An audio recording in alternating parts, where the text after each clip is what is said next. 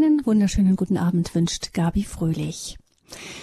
Die Bibel hatte Wilhelm Bunz intus noch bevor er an sie geglaubt hat. Buchstäblich eingesogen hat er sie, denn er hat sie geraucht. Im Knast schätzt man die Heilige Schrift äh, nicht so sehr wegen ihres Inhaltes oft, sondern vor allem wegen der hauchdünnen Seiten. Sie sind nämlich perfekt geeignet, um mit eingeschmuggeltem Tabak Zigaretten zu drehen. Wilhelm Bunz ist 23 Jahre alt, als er im Gefängnis Bruchsal landet. Er hat bis dahin zwei Menschenleben auf dem Gewissen, ein Polizeibeamter sitzt seinetwegen im Rollstuhl, Wilhelms Halbschwester ist sehbehindert, weil er aus Eifersucht versucht hatte, sie in der Badewanne zu ertränken. Damals war er vier Jahre alt. Als er knapp 20 Jahre später über die Sendung Aktenzeichen XY in ganz Deutschland gesucht wird, wirft man ihm 150 Straftaten vor. Nachdem er schließlich geschnappt wird, bittet sein eigener Vater den Richter darum, die Todesstrafe wieder einzuführen. Der Richter verurteilt ihn zu 14 Jahren Haft mit anschließender Sicherheitsverwahrung. Wilhelm Bunz war mit 23 ein Mensch voller Hass. Die Welt sollte vor ihm geschützt werden. Seitdem sind mehr als 40 Jahre vergangen. Das Buch Der Bibelraucher hat Wilhelm Bunz bekannt gemacht. Heute reist er kreuz und quer durch die ganze Republik und auch über die Grenzen Deutschlands hinaus und erzählt überall davon, wie der Glaube an Jesus Christus aus einem brutalen Schwerverbrecher einen menschenfreundlichen Familienvater gemacht hat. Und alles hat angefangen damals in jener Einzelzelle in Bruchsal. Denn Wilhelm Bunz hat etwas gemacht, was sein Leben völlig auf den Kopf stellen sollte. Er hat die Bibel nicht nur geraucht, sondern bevor er sich Zigaretten aus den abgerissenen Blättern drehte, las er sie sich durch. Blatt für Blatt durch das gesamte Alte Testament. Dann kam das Neue Testament. Im Matthäusevangelium kam er bis zu den Seligpreisungen. Ab dann wurde alles anders. Heute Abend ist Wilhelm Bunz unser Gast im Standpunkt. Er ist uns zugeschaltet aus seiner Heimat Emmendingen im Schwarzwald. Herzlich willkommen, Wilhelm Bunz. Vielen, vielen, vielen Dank. Ich grüße alle Hörerinnen und Hörer. Ich freue mich, dass ich da sein darf. Wilhelm und ich haben schon früher Sendungen zusammen gemacht. Wir sind per Du, deshalb ähm, nur genau. Danke, Wilhelm, dass du bei uns bist. Ähm, die Bibel zu rauchen ist im Gefängnis üblich, hast du gesagt. Ja. Aber zu einer Bekehrung führen diese Rauchopfer ja nicht immer. Was war denn da bei dir anders? Na gut, bei mir war das anders. Gut, ich habe genauso die Bibel geraucht wie viele, viele Gefangenen und weibliche Gefangene in den Gefängnissen, aber ich habe immer vorher die Seiten gelesen. Aber ich habe sie gelesen, nicht weil mich interessiert hat, sondern ich habe darüber gelacht, was da drin steht. Und, und, und, und deswegen, deswegen war das ein bisschen anders wie bei anderen Gefangenen. Ich habe es einfach dann durchgeraucht und innerhalb von sechs Jahren habe ich dann das komplett Alte Testament durchgeraucht. Ja, man kann sich schon man kann sich schon Vorschlägen stellen, wenn man das Alte Testament liest. Das ist ja äh, wirklich auch nicht ganz leichte Kost. Es kam dann später das Neue und das war dann schon noch mal was anderes. Aber da ähm, kommen wir gleich noch zu. Vielleicht noch Wilhelm, wie kamst du dazu, deine Geschichte aufzuschreiben und zu veröffentlichen? Äh, weißt du, weißt du, Gabi, man hat mir schon vor 20 Jahren gesagt, Mensch, Wilhelm, du sollst ein Buch schreiben. Aber es war noch nicht reif. Und jetzt, jetzt bin ich in Rente, jetzt habe ich Zeit. Und äh, es wurde mal über mich ein Artikel veröffentlicht in einer christlichen Zeitschrift namens Idea. Und da war die Überschrift, er rauchte die Bibel bis zu Matthäus. Und da kam ein Verlag auf mich zu, komm, wir machen ein Buch draus.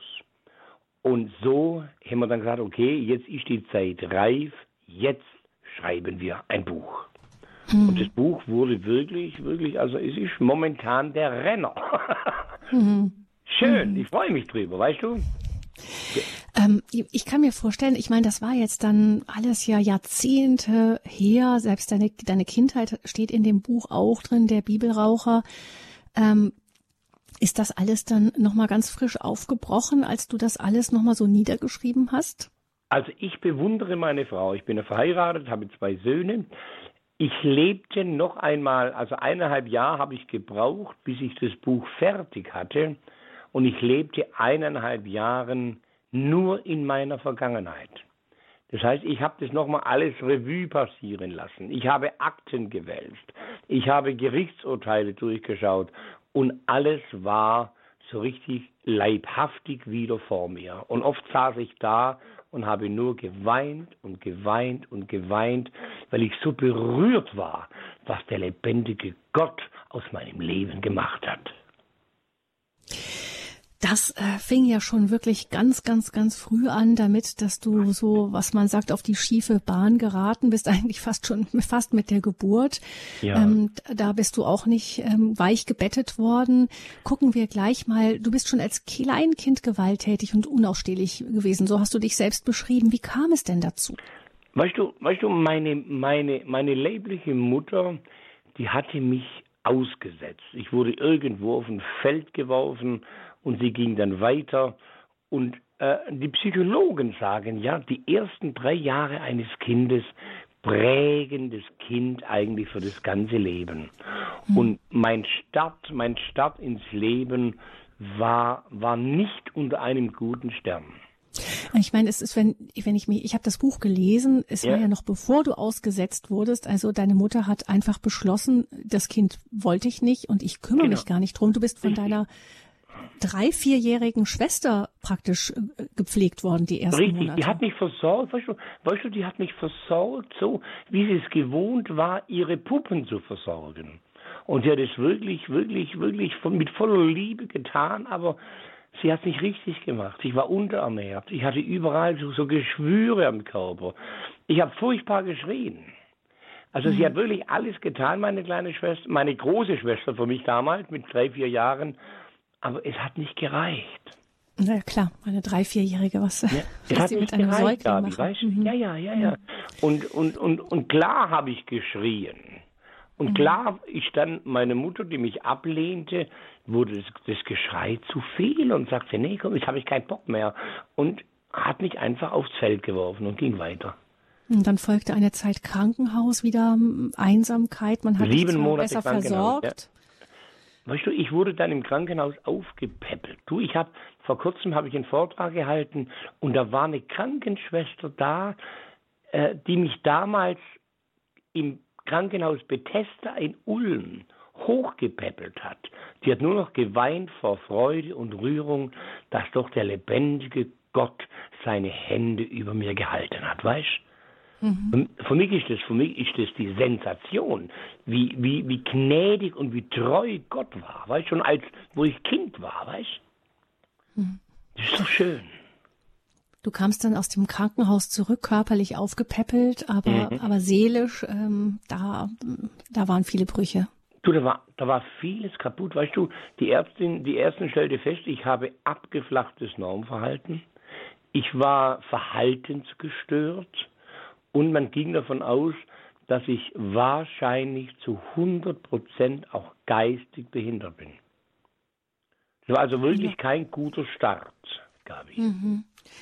In der Familie warst du schwer erträglich. Ich habe es eben schon gesagt, du hast sogar dann, dein Vater hat äh, deine Mutter ähm, dann rausgeworfen, hat eine mhm. andere Frau geheiratet, die sich genau. größte Mühe gegeben hat. Und die war sensationell. Bloß für mich war sie damals hm. ein, ein, ein, ein, Negativpunkt, weißt hm. Ja. Und äh, genau, ähm, du hattest dann eine Halbschwester, ähm, auf die du furchtbar eifersüchtig warst. Richtig, die wollte ich ersäufen. Hm. Genau, die wollte ich da, äh, so, weißt du, so eine Zinnwanne auf dem Küchentisch, weißt und da habe ich sie einfach unter Wasser gedrückt. Und hm. Gott Lob und Dank äh, ist meine Stiefmutter rechtzeitig gekommen und konnte noch Schlimmeres verhindern. Hm. Ansonsten war dein Alltag Prügel, äh, in den Keller eingeschlossen werden. Mhm. Ähm, mhm. Du schreibst in deinem Buch ähm, durchaus mit Selbsterkenntnis, meine Familie wollte einfach manchmal einfach mal ein Stündchen Ruhe vor mir haben und schon Richtig. deshalb wurde ich manchmal weggeschlossen. Richtig. Wie ging das denn dann später weiter? Also dein Vater hatte ich auch regelmäßig äh, in den Wald mitgenommen und verprügelt. Richtig, dass man ähm, die Schreie nicht so hört, weißt du? Weil wir wohnen im immer Mehrfamilienhaus, weißt du, und dass man die Schreie nicht hört, hat mein Vater mich einfach in den Wald mitgenommen und hat mich da verprügelt. Hm. Weißt du, mein Vater konnte das gar nicht, gar nicht wahrhaben, dass sein Sohn verhaltensgestört ist, behindert ist. Er konnte es nicht glauben. Er versuchte mich doch irgendwie, wo ich noch ganz jung war, irgendwie doch irgendwie zu integrieren, aber es hat nicht geklappt, weil mhm. ich total Dinge gemacht habe, die kein normales Kind tut. Mhm. Ich habe es in meiner Mutter mit sechs Jahren habe ich mit der Axt die Hüften zertrümmert.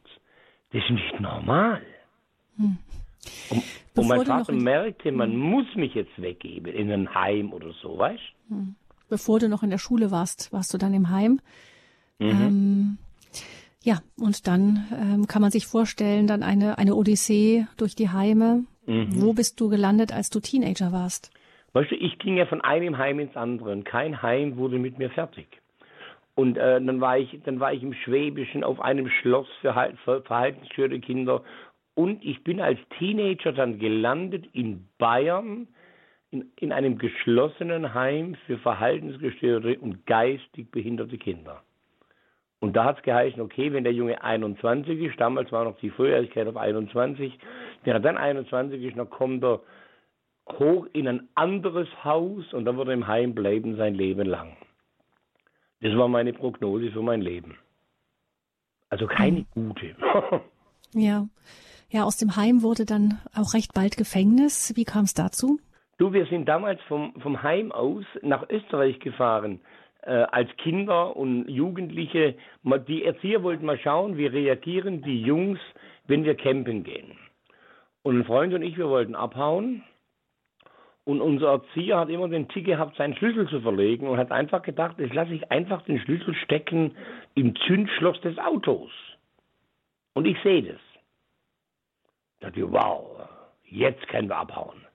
Und wir haben das Auto rausgeschoben aus dem Campingplatz und wir sind, ich bin dann am Steuer gesessen, wir sind gefahren und ich hatte einen schweren Autounfall mit einem Polizeiwagen. Der eine Polizist war sofort tot, der Fahrer, und der andere saß bis zu seinem Lebensende im Rollstuhl und so kam ich das allererste Mal mit dem Gefängnis in Kontakt. 1971 war das. Hm. Ja, das hat ähm, keine Veränderung gebracht. Du kamst raus und ähm, bist dann, hast dein Zuhause im kriminellen Milieu gefunden.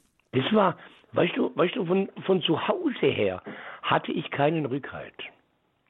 Ich, mein Vater hat mich auch nie im Heim besucht und so weiter.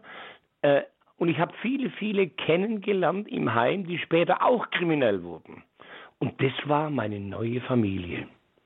Und ich lebte dann wirklich nur noch von meinen kriminellen Machenschaften. Und da war die ganze Palette dabei. Da war die ganze Palette, Bankraub, Juwelierraub und was man alles so tut, war die ganze Palette dabei.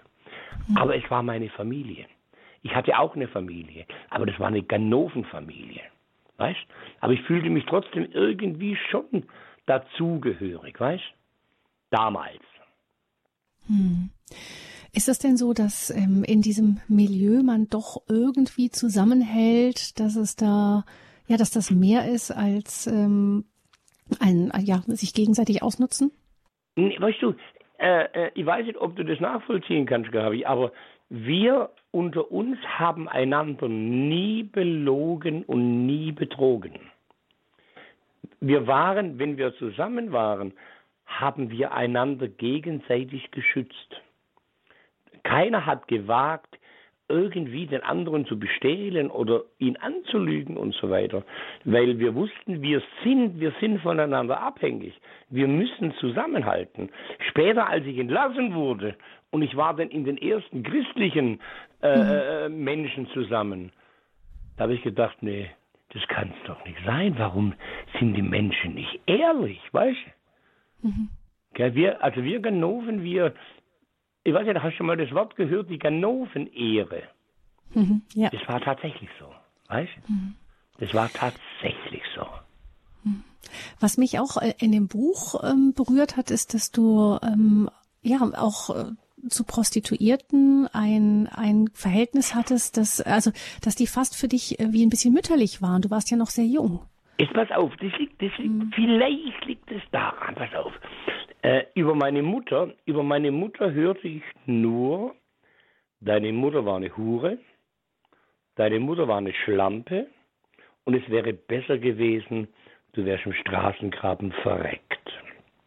Jetzt hatte ich über meine Mutter immer gut gedacht, weil die Böse war für mich meine Stiefmutter.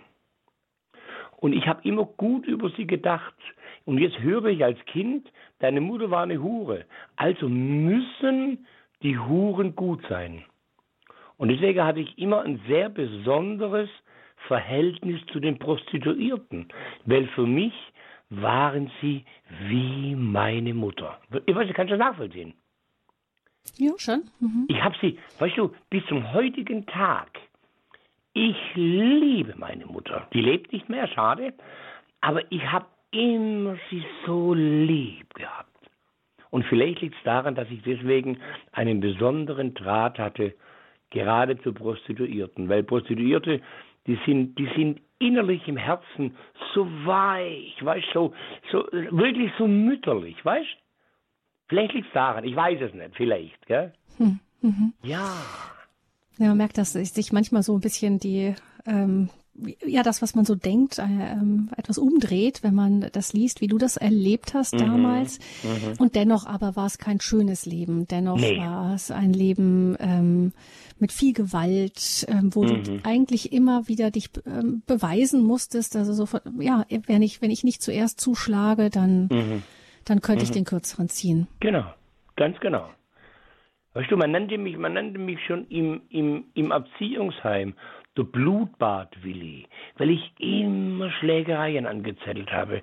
Und, und ich wollte, dass die Jungs aus ihren Nasen bluten, aus dem Mund bluten. Ich hatte richtige Freude dran, wenn ich einen Kampf gewonnen hatte, weißt du? Ganz, ganz verdreht war ich. Ich war total verdreht.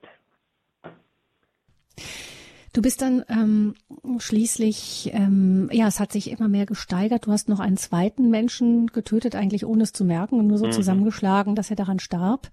Später, also spätestens dann und auch nach äh, Rauben, Bankrauben und ähnlichem, mhm. warst du irgendwann mal ein gesuchter Verbrecher. Mhm. Ich bin dann geflohen nach Hamburg hoch, weil St. Pauli, da war ich doch einigermaßen sicher, weißt du? Äh, früher nannte man dieses die sündigste Meile der Welt.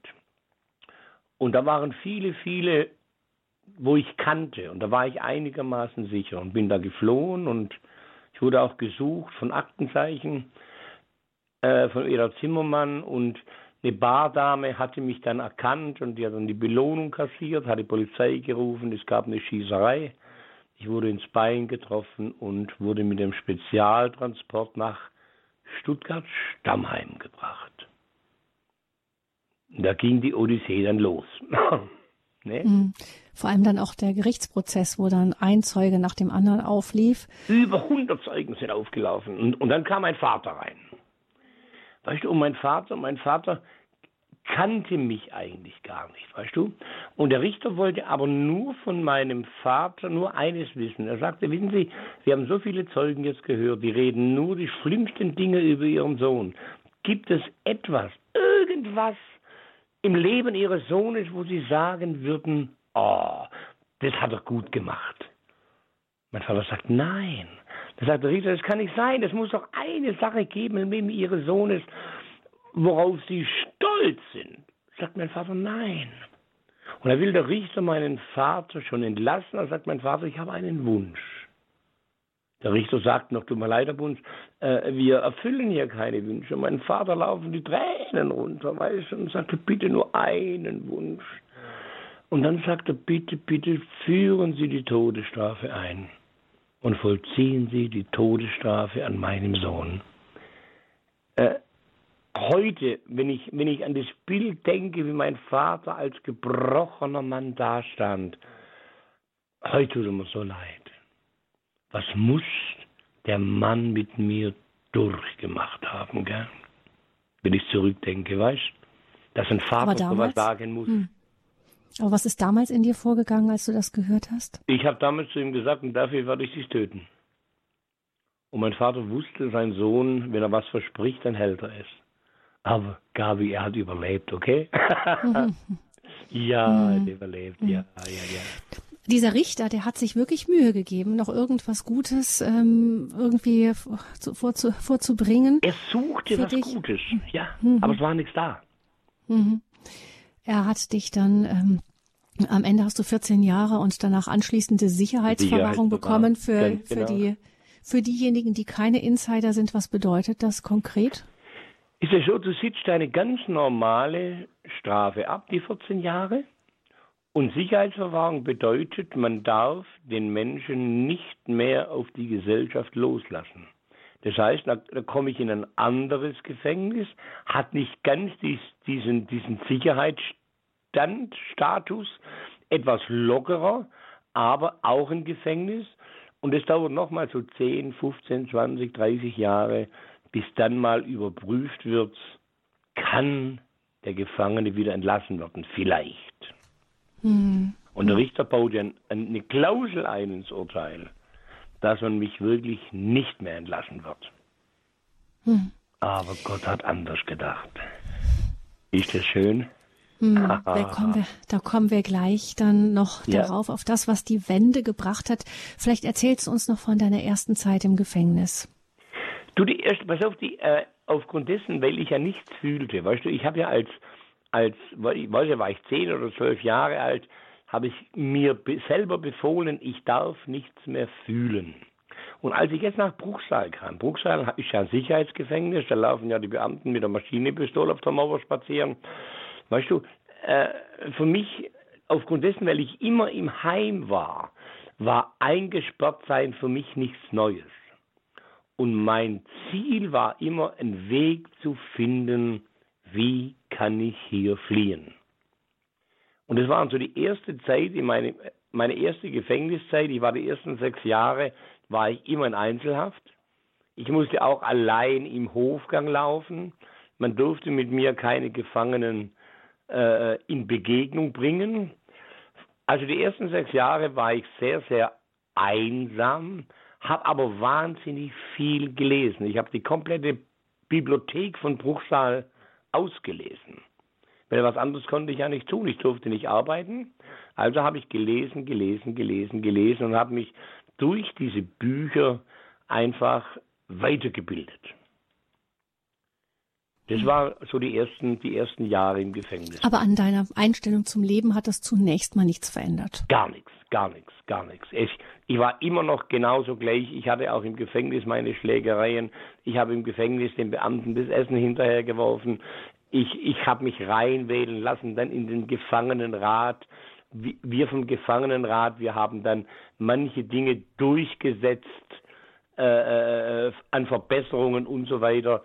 Aber mein meine Einstellung zum eigenen Leben hat sich nicht geändert. Hm. In die Kirche bist du auch gegangen im Knast. Äh, aber erst, aber erst, sag mal, hm. eigentlich erst nachdem ich die Bibel schon mal durchgeraucht hatte. Ah. Wenn ich in die Kirche ging, weißt du, wenn ich in die hm. Kirche hm. ging, dann ging ich in die Kirche, um Geschäfte zu machen. Wenn du in hm. Bruchsal in die Kirche gehst, dann hörst du es nur rascheln. Und dann werden unter den Füßen durch Plastiktüten geschoben. Und der eine macht Tauschgeschäft mit dem anderen. Die wenigsten hören auf das Wort Gottes, die wenigsten hören im Bruchsaal auf, auf die Predigt vom Pfarrer, da werden Geschäfte gemacht. Und wenn ich ein Geschäft machen wollte, ging ich in die Kirche. Das war das Einzige. Damals, also wenn ich, wenn ich mal zur Kirche ging.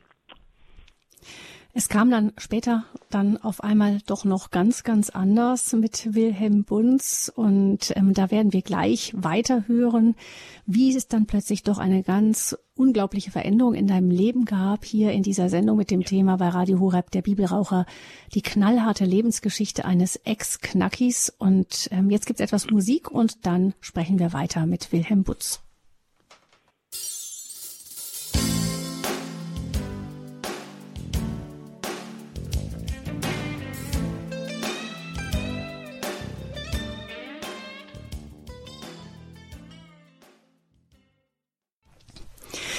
Blutbad Willi hat man ihn genannt, denn schon als Kind galt Wilhelm Bunz als grausam und ähm, zu Schlägereien neigend. Er kam als Jugendlicher ins Gefängnis, weil er einen Polizisten totgefahren, einen anderen äh, Rollstuhlreif gefahren hatte bei einem Unfall, als er ein gestohlenes Auto fuhr, um auf die Flucht zu gehen aus seinem Heim. Eine wirklich wüste Lebensgeschichte von ganz klein an, ausgesetzt von der Mutter, die sich gar nicht um ihn gekümmert hatte, und vom Vater regelmäßig verprügelt, weil die Familie nicht mit ihm klarkam. Also es hat ganz früh angefangen und es ging auch entsprechend weiter und äh, mit 23 kam Wilhelm Bunz dann ins Gefängnis. Er wurde zu 14 Jahren mit anschließender Sicherheitsverwahrung verurteilt und ähm, im Gefängnis, ja, da ging es erstmal darum, die Zeit, die eigentlich gar kein Ende mehr für ihn dort haben sollte, totzuschlagen. Ähm, Wilhelm, du hast vorhin gesagt, du hattest dir schon als Kind irgendwann vorgenommen, dir befohlen, nichts mehr zu fühlen. Also mhm. auch, das heißt, das Gefühl von Mitleid oder Schuldgefühl und sowas, das war dir gänzlich unbekannt? Ich habe gar nichts gefühlt. Weißt du, weißt du, mich hat mal, mich hat mal meine Mutter besucht in einem Erziehungsheim. Und ich hatte so die Hoffnung, dass sie mich mit nach Hause nimmt. Dass ich auch mal Familie habe. Und sie nahm mich nicht mit, sondern sie ging wieder. Und ich habe sie nie wieder gesehen. Und da habe ich mir gesagt, mir tut kein Mensch mehr weh. Ich verbiete mir zu fühlen. Und ich habe bis, bis zu meiner Entlassung nichts mehr gefühlt. Ich habe auch mit den Opfern kein Mitleid gehabt. Ich habe nichts mehr gefühlt. Das ist ein ganz schrecklicher Zustand, wenn du innerlich eiskalt bist. Hm, das ist ein schrecklicher schon bei der, Zustand. Hm. Jetzt, ähm, du warst also dort im Gefängnis. Ähm, ja. Du hast eigentlich nur überlegt, wie komme ich hier wieder raus. Es ist dir nicht gelungen. Ähm, Fluchtver mhm. Ein Fluchtversuch wurde vereitelt. Mhm.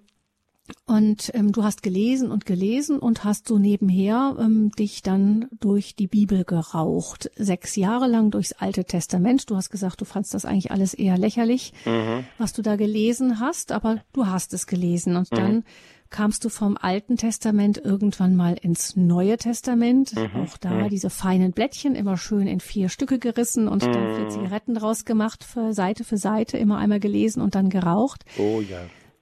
Und dann kamst du aber ins Neue Testament. Mhm. War dein Eindruck dann so nach und nach anders? Weißt du, ich kam noch, pass auf, ich habe dann, ich habe dann äh, einfach, einfach gelesen, auch das Geschlechtsregister Jesu, den Stammbaum, und ich kam dann zu Matthäus 5. Und Matthäus 5 ist ja diese berühmte Bergpredigt. Selig sind die geistlich Armen sind, selig sind die Friedfertigen und so weiter. Und danach kommt, ihr seid das Salz der Erde. Ihr seid das Licht der Welt. Und das erste Mal habe ich keine Zigarette gedreht. Ich habe einfach das Blatt auf die Seite gelegt und habe mir Gedanken darüber gemacht, was bedeutet es, wenn, wenn ich Salz sein soll. Und ich kam zu der Erkenntnis, ich war noch nie in meinem Leben Salz. Ich war bitteres Gift. Genauso mit dem Licht. Ich war nie ein Licht, nie. Ich war so finster. Und da begann ich dann einfach so einen Dialog in der Arrestzelle mit Gott zu führen, an den ich eigentlich gar nicht geglaubt habe. Weißt du, ich sagte zum Beispiel, mein Vater sagt, du bist ein Gott der Liebe. Ich glaube das nicht. Denn wärst du ein Gott der Liebe, dann hättest du niemals zugelassen, dass mich meine Mutter wegschmeißt wie Gammelfleisch. Ich hasse dich, Gott. Weißt? Und so habe ich begonnen, mit Gott so in den Krieg zu ziehen. Und habe gesagt, Mensch, mein Vater sagt, du, du hast einen Plan mit jedem Menschen. War dein Plan, dass ich hier im Bruchsaal verreck? Ich bin 23 Jahre alt, das kann es doch nicht sein. Aber wenn du einen Plan hast, dann musst du mich verändern. Aber ich lass mich nicht verändern. Wenn du einen Plan hast, dann musst du mich besiegen, weil ich bin ein Kämpfer. Und ich sag dir eins, ich lass mich nicht besiegen. Das war so der erste rebellische Dialog zwischen Gott und mir. Aber immerhin, du hast einen Adressaten gehabt. Auf jeden Fall. Einer war schuld. Und das war Gott. Hm. Damals für mich. Hm. Weißt du, Aber du hast, das, du hast das Gespräch. Entschuldigen. Hm. Hm. Ja? Aber du hast das Gespräch begonnen. Ich, ich habe angefangen, ja, ja. Hm. Und ja, und was wurde aus diesem Dialog dann? Du, pass auf, und dann war das für mich im Grunde genommen erledigt. Ich habe gesagt, dann musst du mich besiegen. Dann musst du mich verändern. Ich selber merkte an mir gar nichts, aber ein Zellennachbar von mir kam mal zu mir einige Wochen später und fragte, sag mal, Willi, was ist denn eigentlich los mit dir? Bist du krank? Sag ich, nö. Sagte, du, irgendwie stimmt was nicht. Du hattest schon so lange keine Schlägerei mehr. Du schmeißt den Beamten nicht mehr das Essen hinterher. Was ist los mit dir? Und dann erzählte ich dem Gefangenen, dass ich in der letzten Arrestzelle mit, einfach mit Gott geredet habe. Und ich habe das Gefühl, Gott ist stärker als ich. Das war mein allererstes Bekenntnis. Ich glaube, Gott ist stärker als ich. Aber als Nachsatz habe ich noch gebracht, und wenn du einem Gefangenen über das was erzählst, dann schlage ich dir einen Schädel ein. So diese, dieses, diese beiden Naturen in einem, weißt du? Hm. Aber das heißt, du hast, ähm, du hast dich verändert, ohne dass du überhaupt versucht hast, dich zu verändern. Ich habe gar nichts versucht. Hm. Aber Gott hat mich verändert. Gott hat verhindert, dass ich Schlägereien habe. Gott hat verhindert, dass ich den Beamten das Essen hinterherwerfe. Ich bin irgendwie in meiner Sprache ruhiger geworden. Ich bin in meinem Verhalten irgendwie anders geworden, ohne dass ich eigentlich was dazu getan habe. Hm. Und du hast weitergelesen mhm. und geraucht. Geraucht habe ich nicht mehr. Nicht mehr, dann ab dann nicht mehr, ab, ab dann nur noch gelesen. Ich bin dann nochmal zum Pfarrer gegangen. Sag ich, Herr Pfarrer, ich brauche eine Bibel. Und dann sagte Mensch, ich habe dir doch eine gegeben. Dann sagte ich, ach, habe ich gesagt, die ist ein bisschen dünner geworden. Und er gab mir eine neue Bibel und ich begann einfach zu lesen. Ich habe nicht einmal gewusst, ist es wirklich Gottes Wort. Aber es hat mich interessiert, Mensch, wenn ich mich so verändere, ohne dass ich es will, was steckt da dahinter? Und ich habe einfach weitergelesen. Kannst du nachvollziehen, das heißt, Gabi? Mhm. Jetzt, das heißt, der Anfang, der war so, äh, so, ähm, das ging erstmal so ganz leicht, klingt mhm. es so. Du hast gelesen und du hast dich verändert, ohne dass du etwas dazu tun musstest. Ich habe selber ähm, gar nichts dazu getan. Mhm. Ging das dann auch so in aller Leichtigkeit weiter? Du, Leichtigkeit würde ich es nicht nennen, weil ich habe so vieles nicht verstanden, was ich gelesen habe. Mhm. Weißt du, aber der Anstaltsleiter bekam mit, irgendwas ist mit dem Wilhelm passiert. Und der hat mich beobachtet. Weißt du, er hat mir nicht getraut. Aber irgendwann merkte er, boah, das ist echt beim Wilhelm. Und dann hat sich der Anstaltsleiter von Bruchsal bei der Strahlvollstreckungskammer in Karlsruhe eingesetzt, ob man mich nicht bedingt entlassen kann. Bedingt heißt, nach den 14 Jahren dass ich die Sicherheitsverwahrung auf lebenslängliche Führungsaufsicht bekomme. So wie das wie Bewährung, nur etwas strenger. Und die haben mich geprüft. Und dann kriege ich auf einmal einen Brief, ich wurde entlassen, bedingt am 15.02.85. Ich war mhm. happy, das kannst du dir vorstellen, gell? Mhm. Mhm. Und ich lese in der Bibel weiter, 1. Johannesbrief, Kapitel 1, Vers 9, wenn wir unsere Sünden bekennen, ist er treu und gerecht und er reinigt uns von aller Ungerechtigkeit. Und dann ging es problemlos. weißt du? Welches Problem? Das mhm. Problem, diese Dinge, wofür ich verurteilt worden bin, dieses zu bekennen war sehr, sehr schwer. Äh, sehr leicht, Entschuldigung.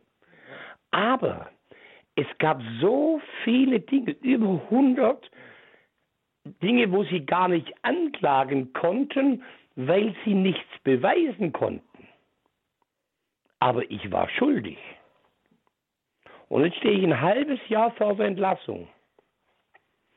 Wenn ich jetzt das alles bekenne, das kostet mich nochmal 15, 20 Jahre Gefängnis. Sage ich's? Bekenne ich's? Oder bekenne ich's nicht?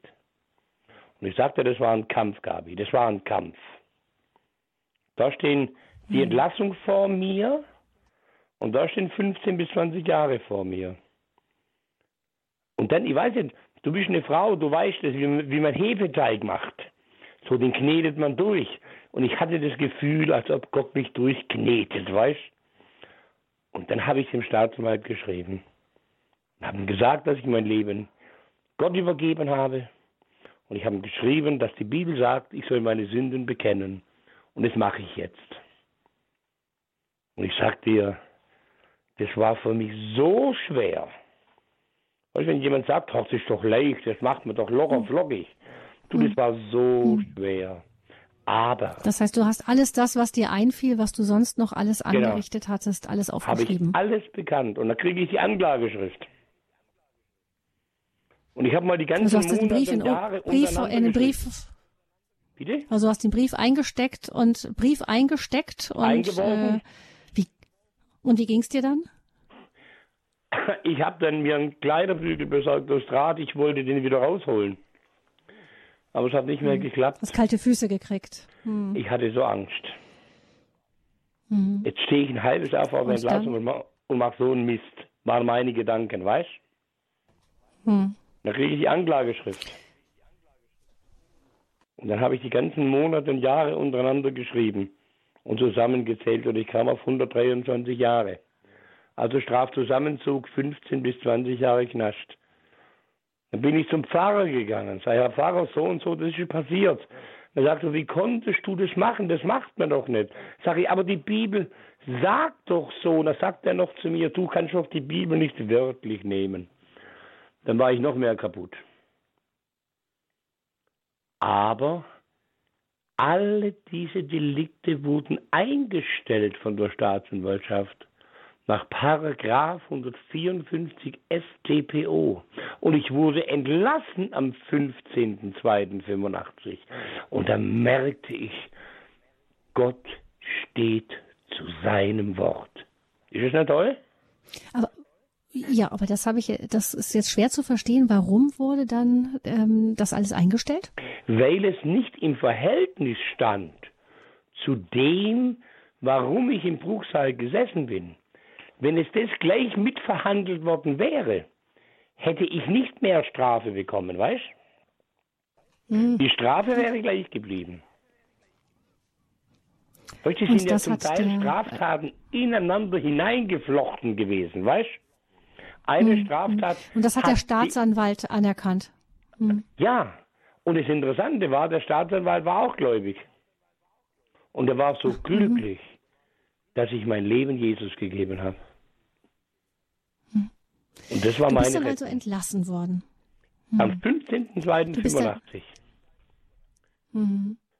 Bist du entlassen worden? Ähm, war das dann, also nach deiner Entlassung, du bist ja dann mittlerweile Christ gewesen, ähm, du hast vorhin schon mal angedeutet, dass du dann nach deiner Entlassung auch wirklich unter Christen gekommen bist und erstmal furchtbar gefrustet warst von. Ich war enttäuscht. Ich war enttäuscht. Hm. Weißt du, zumindest einmal war ich eingeladen, um ein bisschen meine Geschichte zu erzählen. Und während ich Man hat dich schnell entdeckt. Ja. Hm. Und während ja, ich auf der Bühne spreche, während ich auf der Bühne spreche, wird draußen ein Auto geknackt auf dem Parkplatz. Und die ganze Gemeinde sagte, der Wilhelm war's. Aber ich habe doch gesprochen, ich konnte das Auto gar nicht knacken. Und ich war so enttäuscht. Das habe ich bei den Ganoven nie erlebt, sowas. Weißt? Und ich wollte schon wieder dem Glauben auf Wiedersehen sagen. Aber dann wurde mir bewusst, Christen enttäuschen, Christus nicht. Und daran halte ich fest bis zum heutigen Tag, dass uns Jesus nie enttäuschen wird. Das ist meine ganz persönliche Erfahrung. Hm. Ja, du hast in deinem Buch beschrieben, wie du dann tatsächlich nochmal ins ähm, kriminelle Milieu zurückgegangen bist, ins mhm. Rotlichtmilieu und mhm. ähm, dann durch eine innere Stimme, eine Eingebung, die dich wieder rausgeschickt hat, davor bewahrt wurdest, da in eine Schießerei zu geraten. Mhm. Genau, das war damals. Da saß ich in meiner Penthouse-Wohnung und dann war es so, als ob es in mir heißt, Mensch, was machst du hier? Habe ich dich deswegen aus dem Gefängnis gerettet, dass du hier vor die Hunde gehst. Geh nach Hause. Und am nächsten Tag las ich in der Zeitung von dieser Schießerei. Und ich glaube, ich hätte es nicht überlebt, weil ich wäre damals dabei gewesen. Ich hätte es nicht überlebt. Es war nochmal eine Chance, die mir Gott gegeben hat, einfach am Ball zu bleiben. Und seither mhm. bin ich sehr, sehr diszipliniert, was mein Glaubensleben anbelangt. Meine Frau mhm. sagt oftmals. Du hast da. Ja, bitte? Mhm. Meine Frau sagt oftmals, du hast so eine Disziplin. Aber ich brauche die Disziplin, um zu überleben. Was mein ähm, Leben anbelangt. Weißt du? Mich würde jetzt noch interessieren, wie ähm, du hast bis rausgekommen, was hat das Thema Vergebung, Versöhnung, wie ist das für dich gewesen? Du, äh, ich hatte, ich hatte so die Begierde mit der Polizistenwitwe mein Leben in Ordnung zu bringen und bin nach Österreich gegangen, habe die Familie besucht und dann fragte ich, ihr seid doch diese Familie, wo damals den Papa und den Mann verloren haben durch einen Verkehrsunfall. Ja, sagt die Frau, wissen Sie, ich habe gerade mein fünftes Kind geboren, da kommt die Nachricht, der Papa ist tot, mein Mann ist tot. Aber wissen Sie, mein Mann ist gläubig.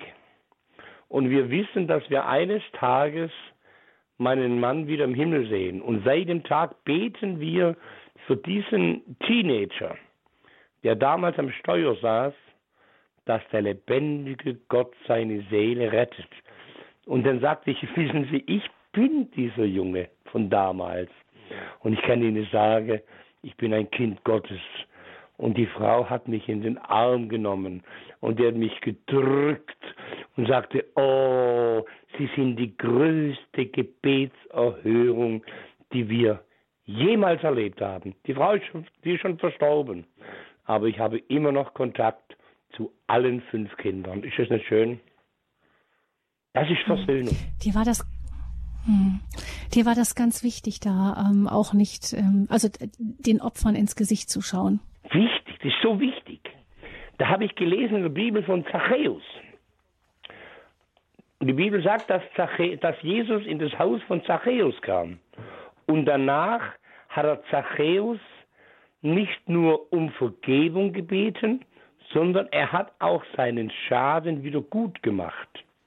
Und er war für mich so zum Vorbild bis zum heutigen Tag, dass es so wichtig ist, wenn wir sagen, wir sind Christen, dann müssen wir auch dazu stehen, was wir vorher gemacht haben und das in Ordnung zu bringen, um Vergebung zu bitten und so weiter. Das ist für mich ganz wichtig. Weil so kann ich ist frei dir das sein. nicht sehr schwer Du, wie, das erste wie Mal, haben die ja. Leute reagiert sonst? Hm, hm, hm. Du, die Leute, pass auf, ich habe ja, ich habe ja alles das in Ordnung gebracht, was mir bewusst war. Und das Schöne ist, kein einziger war darunter, wo gesagt hat, ich vergebe dir nicht. Alle waren sie bereit dazu, alle. Und das ist schön, weißt? Wir, wir müssen die Bereitschaft haben und Gott gibt uns dann den Startschuss, wann es losgeht. Nicht gleich losmarschieren. Weißt du, oftmals sagt man, du musst dich nur bekehren, dann wird alles gut. Nein, dann gehen die Kämpfe los. Und da müssen wir uns auf den Herrn verlassen, dass er uns durch die Kämpfe hindurch führt. Aber wir müssen bereit sein, weißt du? Hm. Du hast dann ähm, auch Arbeit gefunden. Auch das war erstmal nicht äh, leicht für einen Ex-Knacki Arbeit zu finden. Aber ähm, irgendwie Schritt für Schritt ging es immer weiter. Du hast geheiratet, du hast zwei Söhne, hast du ja. ähm, gesagt schon eben. Ähm, was ist das, was du denen gern vor allem mitgeben möchtest? Weißt du, meine Kinder sind ja, die, die wissen ja über meine Vergangenheit. Und äh, äh, was für mich ganz wichtig war, von klein auf, wenn ich mal bei meinen Söhnen was falsch gemacht habe, dann habe ich meinen Söhnen, habe ich sie um Vergebung gebeten. Und meine Söhne haben heute kein Problem, einfach um Vergebung zu bitten, wenn irgendwas passiert. Und es ist so wichtig, dass wir, dass wir als Eltern für unsere Kinder Vorbilder sind, weil die Kinder machen es den Eltern nach. Guck her, mein Vater war gewalttätig. Ich war auch gewalttätig. Meine, meine, es ist so wichtig, dass wir, dass wir, dass wir das, was wir glauben, nicht davon reden, sondern dass wir es leben. Dass die Kinder sehen, dass die Menschen sehen, Mensch, das ist tatsächlich so, weil der lebt es auch. Wir, sind, wir müssen Vorbilder sein. Nicht Vorsprecher, Vorbilder. Deinen Vater hast du gerade noch angesprochen. Ähm, eben hat es, äh, vielleicht klang das überraschend. Du hast gesagt, dein Vater hat auch ähm, gesagt zu dir, ähm, Gott ist die Liebe, ähm, mhm. Gott hat einen Plan mit dir. Das heißt, dein Vater war zwar, äh, hat dich zwar verprügelt, aber er war auch gläubig? In der Zeit, wo ich ins Heim kam, hat irgendwann mein Vater auch zum Glauben an Gott gefunden. Und dann sagte er zu mir immer wieder, weißt du, wenn du dein Leben nicht änderst, wenn du nicht dein Leben Gott widmest, da war ich so zehn Jahre alt vielleicht, dann wirst du eines Tages im Zuchthaus enden. Jetzt habe ich gedacht, als Kind, Zuchthaus ist was Geiles, das ist was Volles. Da werden Hasen gezüchtet. Aber jetzt wusste ich dann, wo ich nach Österreich kam, was mein Vater meinte mit Zuchthaus. Weißt du, mhm. und äh, mein, mein Vater war Gläubiges bis zu seinem Tod. Und ich habe auch mein Leben mit meinem Vater in Ordnung gebracht. Wir haben über drei Stunden geredet und danach haben wir zusammen gebetet. Wir haben einander in den Arm genommen. Er war mir auch hinterher nie ein Vater. Aber er war mir ein ganz kostbarer Glaubensbruder, weißt du? Da macht es so, wie er das will. Nur wir müssen uns hineinbegeben in die Wege Gottes. Das ist meine ganz persönliche Erfahrung. Hm. Hm. Danke, Wilhelm, dass du uns das erzählt hast. Ähm, der Bibelraucher, die knallharte Lebensgeschichte eines Ex-Knackis. Das ist das Thema hier in dieser Standpunktsendung bei Radio Hureb. Und wir möchten jetzt Sie, liebe Hörerinnen und Hörer, ganz herzlich auch mit in diese Sendung hineinnehmen. Sie können jetzt sehr gerne anrufen und mit Wilhelm Bunz sprechen. Er ähm, hat viele Jahre im Gefängnis gesessen, sich durch die Bibel geraucht und ähm, beim Matthäus-Evangelium bei der Bergpredigt, da hat eine Veränderung in seinem Leben angefangen. Ähm, heute ist er gefragter Redner. Er wird ähm, in die ganze, in der ganzen Republik eingeladen, um über seine Lebensgeschichte zu sprechen. 089 517 008 008 ist die Nummer zu dieser Standpunktsendung bei Radio Horeb 089 517 008 008.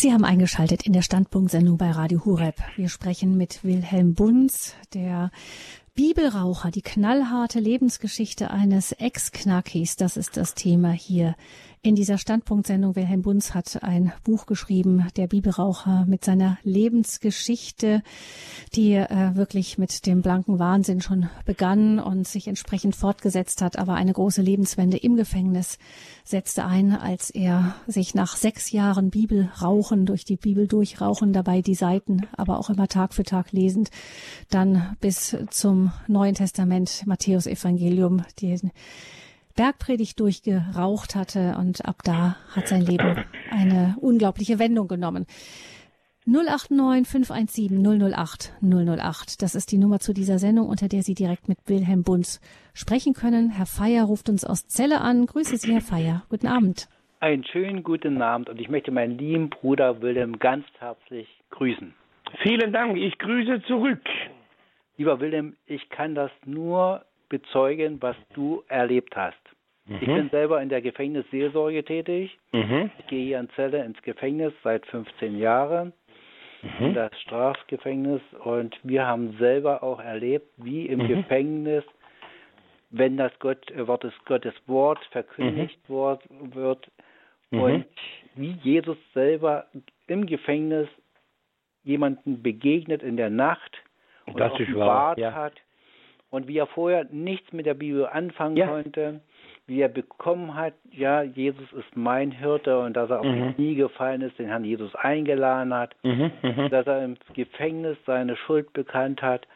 Und seitdem ist er wirklich ein Gotteskind und er liest die Bibel und es hat ein freudiges äh, Aussehen. Und auch die im Gefängnis, die Wärter, sehen das an ihm, dass mhm. er verändert worden ist. Das ist wunderbar. Das freut mich.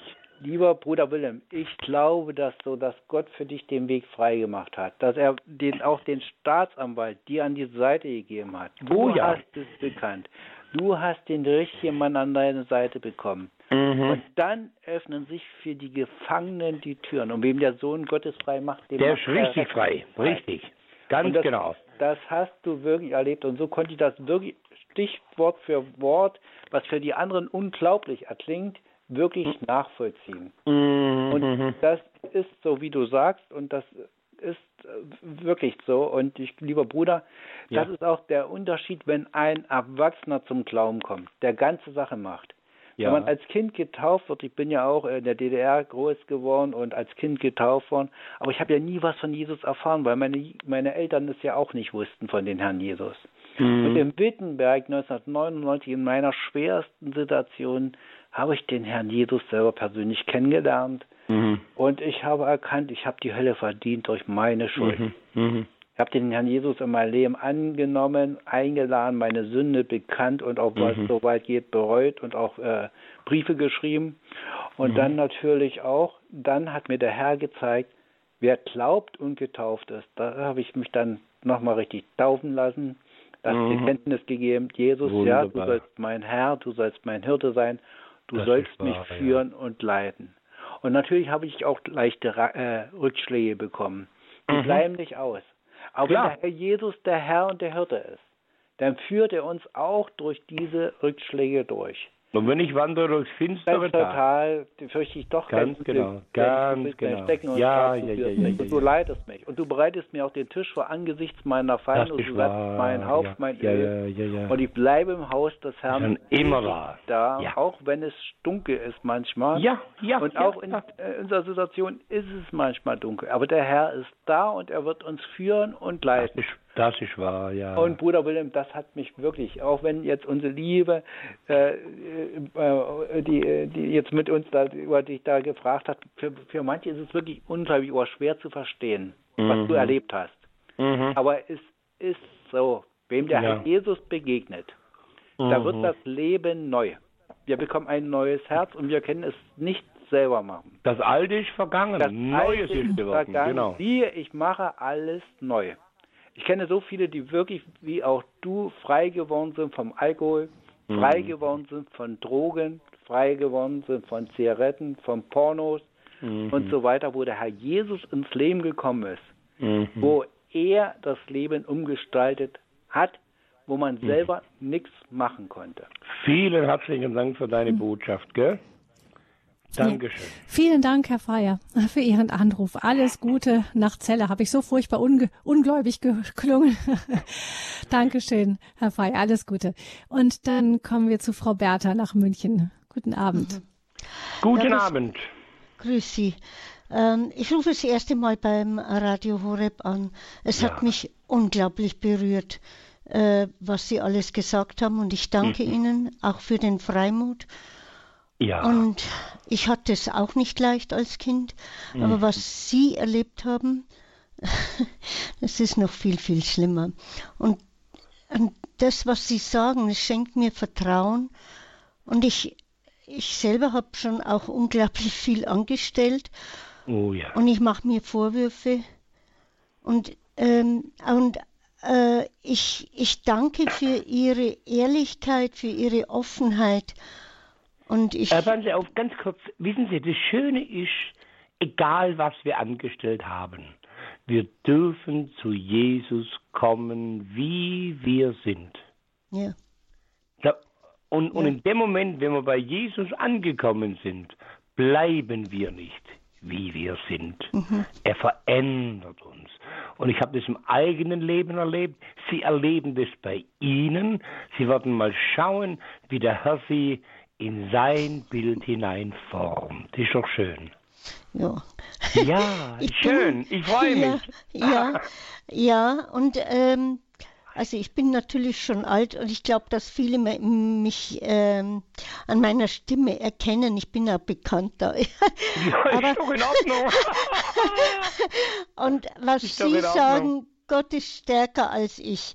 Das Das, ist ist Ihr. Satz gewesen.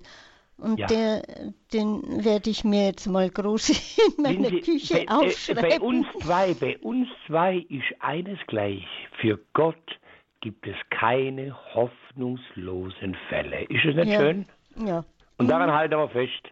Mhm. Ich wünsche Ihnen Gottes reichen Segen. Ja, vielen Dank. Ja, ich danke für den Anruf. Vielen Dank. Ich wünsche Ihnen wirklich alles Gute und dass Sie noch, noch äh, viel Kraft haben. Vielen äh, Dank. Diese, Uh, die, so, weil das so echt rüberkommt, wissen Ja, Sie. Das ist nicht Dank. irgendein Gebabbel, sondern das ist es ist Gebabbel, so genau. echt Da haben Sie recht. und es ist so erlebt und Das Leben live. tut, tut Das Leben ja, live, und das tut mir gut. Das ist also, gut. Für Gott, Alles Gute, Gottes Segen, Servus. danke, für Gott. Ja, tschüss. Dankeschön für Ihren Anruf. Herr Spielmann ruft uns aus Berlin an. Herr Spielmann, guten Abend. Ja, guten Abend, Frau Fröhlich. Guten Abend, Herr Äh, Spielmann. Guten Abend, Herr äh, Bunz. Ich Ja. habe eine Frage. Sie sagten ja, Ihre Mutter hat Sie wie bei Gammelfleisch weggeschmissen. Aha. Und hat, hat sie gesagt. Und Ja. äh, dann äh, hat sie sie im Heim besucht und Sie haben gehofft, dass sie sie mitnimmt. Ja. Und sie hat sie aber nicht mitgenommen. Mhm. Und dann haben Sie aber gesagt, dass Sie so eine Liebe zu Ihrer Mutter hatten. Bis zum heutigen Tag. Wie ist denn das zustande gekommen? Und das Sie- weiß ich nicht. Ich sag's Ihnen ganz ehrlich, ich weiß es nicht. Ich habe ja, ich habe mit meiner Mutter 0,00 großen Kontakt gehabt. Ja. Aber in meinem Herzen, wissen Sie, ich habe meine Stiefmutter gehasst bis aufs Blut. Und ich dachte mir, meine Mutter ist besser wie du. Und da hat sich, das war für mich so eine Liebeserklärung an meine Mutter. Inzwischen ist meine Mutter verstorben. Aber wenn ich an meine Mutter denke, wenn, eine- wenn eine Frau ihr Kind so aussetzt, dann hat die Frau sicherlich was Furchtbares durchgemacht. Sonst macht es eine Mutter nicht. Und ich habe eine Liebe zu dieser Frau. Und da sagt man, Blut ist dicker wie Wasser. So empfinde ich das einfach. Aha, gut, dann ist mir das jetzt eine klare Antwort. Mhm, Aber mhm. ich habe noch mal eine ganz nebensächliche Frage. Bitteschön. Wie do, äh, im, Im Gefängnis durfte man rauchen? Ja, sicherlich. Also zu meiner Zeit damals, da hatten wir, ich weiß nicht, kennen Sie so, so diese alten Fischdosen. Ja. Da kann man so kaufen, so Fisch in Tomatensoße. Ja, ja. Diese, diese, diese Blechbüchsen waren unsere Aschenbecher und es war genehmigt, auf der Aha. Zelle zu rauchen damals. Ach so. Das Aha, war also völlig normal. Ist jetzt ganz am Rande nur. Mhm, okay. Ich wünsche Ihnen weiterhin viel Segen und Kraft und alles, was Sie brauchen. Herzlichen Dank Ihnen auch. Dankeschön. Und Gottes reichen Segen Ihnen. Gell? Danke ebenfalls. Vielen Dank für den Anruf. Ja, bitteschön. Wiederhören, Spielmann. Alles Gute Ihnen. Und Frau Lederer ruft uns aus Altbach in Tirol an. Frau Lederer, guten Abend. Anna aus Alpbach in Tirol. Guten Abend, Frau Lederer. Ich grüße Sie ganz, Ganz herzlich. herzlichen Dank. Ich kenne Sie schon länger. Ich war Ah. 45 Jahre Pfarrhaushälterin. Ey, okay. Und ich liebe diese Menschen, so wie Sie sind, weil Sie sind richtige Zeugen. Da merkt man, was Gott Großes tut am Menschen. Und gerade solche Menschen sind dann richtige Zeugen. Das ist schön, Dankeschön. Äh, richtig Feuer in sich haben und spüren, was uns Gott Großes, Großes schenkt. Ich habe im Pfarrer von Saalfelden mit Jungen, die im, Krank, äh, die im Gefängnis waren, schlechte Kindheit hatten und, und Heim und, und Gefängnis und so weiter. Mhm. Ich liebe diese. Und die haben so ein gutes Herz. Einen hatten wir dann, der hat mir dann kochen geholfen und so weiter. Der Dufttränen in die Augen. Und ich habe so viel gelernt von diesen Menschen Mhm. und das selber ich Schön. ein gutes Elternhaus habe, die mir das gelehrt haben. Wunderbar. Ich möchte nur sagen, ganz, ganz, ganz herzlichen Dank. Sie sind ein Segen Mhm. und ich hoffe, dass viele, viele sich daraus die Gottgüte Mhm. und Größe Gottes bewusst machen, weil unsere Christen, so wie sie ent- enttäuscht waren damals, kann ich mir gut vorstellen, weil wenn man sich mit dem Glauben auseinandersetzt, dann wärst man immer enttäuscht.